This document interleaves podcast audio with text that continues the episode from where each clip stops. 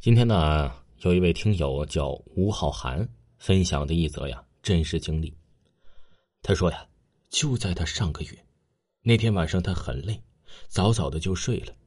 他是啊和他大伯一起睡的。睡着睡着，他也不知道是几点了，我不知道是怎么回事，突然就睁开了眼，但是是半睁开的。我当时猛地感觉到有一个女的在捏我的手。那种感觉很真实，可我还能看见我大伯睡在了我的对面，可就是动不了。我能感觉呀，那个女的在看着我，哎，在看着我笑，是个短头发，但我就是看不清那女的长什么样。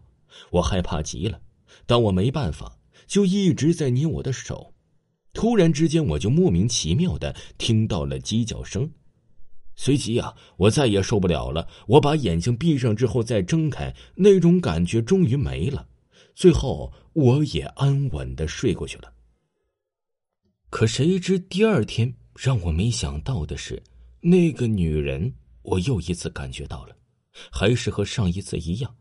我半夜猛然睁开眼，感觉到有个女人在捏我的手，这一次有点不一样。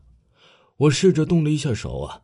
却发现我捏到了一个软软的东西，就好像是那个短发女人的手。随即，我听到那女人在笑，那种声音听起来很冷，我很害怕。幸好还是和昨天一样，又是一声鸡叫。可我住的地方没有任何人养鸡，这鸡到底是哪里来的呢？但那种感觉又不见了，就仿佛飘走了一样。早晨起来，我把这件事情啊。告诉了我大伯，我再也受不了了。我大伯一听，脸色顿时变得慌张起来。他急忙带我去了一个地方，那里啊有一个老头我大伯把我的情况说给那老头听，老头啊也没说话，进房子拿了个碗，里面是黑色的液体。我啥也没说，直接喝了，因为我太怕了，我不想再有那种感觉。随即，我和大伯回到家。我大伯告诉我一件事，我这不听不要紧，一听吓我一大跳。他说，前几年这栋楼的五楼有一个女生自杀了，刚好适合短头发，估计是缠上你了。我一听惊讶的说不出话，心想，这都什么年代了，真的存在这种东西吗？这时啊，我大伯又说，没事喝了那东西，你不会再有事了。果然，我再也没有感觉到那个女人的出现。他说呀，可能有点乱，但他说的绝对不假。就在五月份的时候，这件事情发生之后啊，这吴浩涵总感觉自己的背后有着什么东西。没想到这些东西啊，后背就出了一身冷汗。还有一个听友啊，给我分享的一个事儿，他说他这个是他姥姥讲过的。他说，在他姥姥小的时候啊。哎，看电影放的都是那种黑白电影，但是有一个老奶奶没有钱去看电影，就在这墙头啊，偷偷的看电影。有一天，电影都散了，东西都收拾走了，这老奶奶的儿子看他的妈妈还没有回来，就出去找了，找了一会儿啊，也没找到，就找人一起去上山找找，在凌晨两点的时候，在顶上的一个大石头找到了。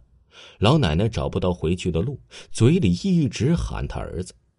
在他儿子走到他面前的时候啊，老奶奶的身体发抖，嘴唇也是苍白的颤抖。他儿子着急了，就问他：“妈，你怎么在这儿呢？”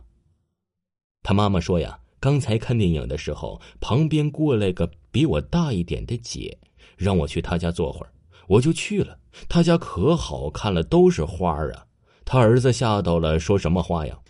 他妈说：“黄色的、白色的花把他儿子和其他人都吓了一大跳，赶紧带着他下了山回家了。过了几天，一天晚上，老奶奶去世了，走的时候面部苍白，面部的血管青色也很清楚。这老一辈的人说呀，这不是病死了，是被之前那个上山的鬼魂给带走了。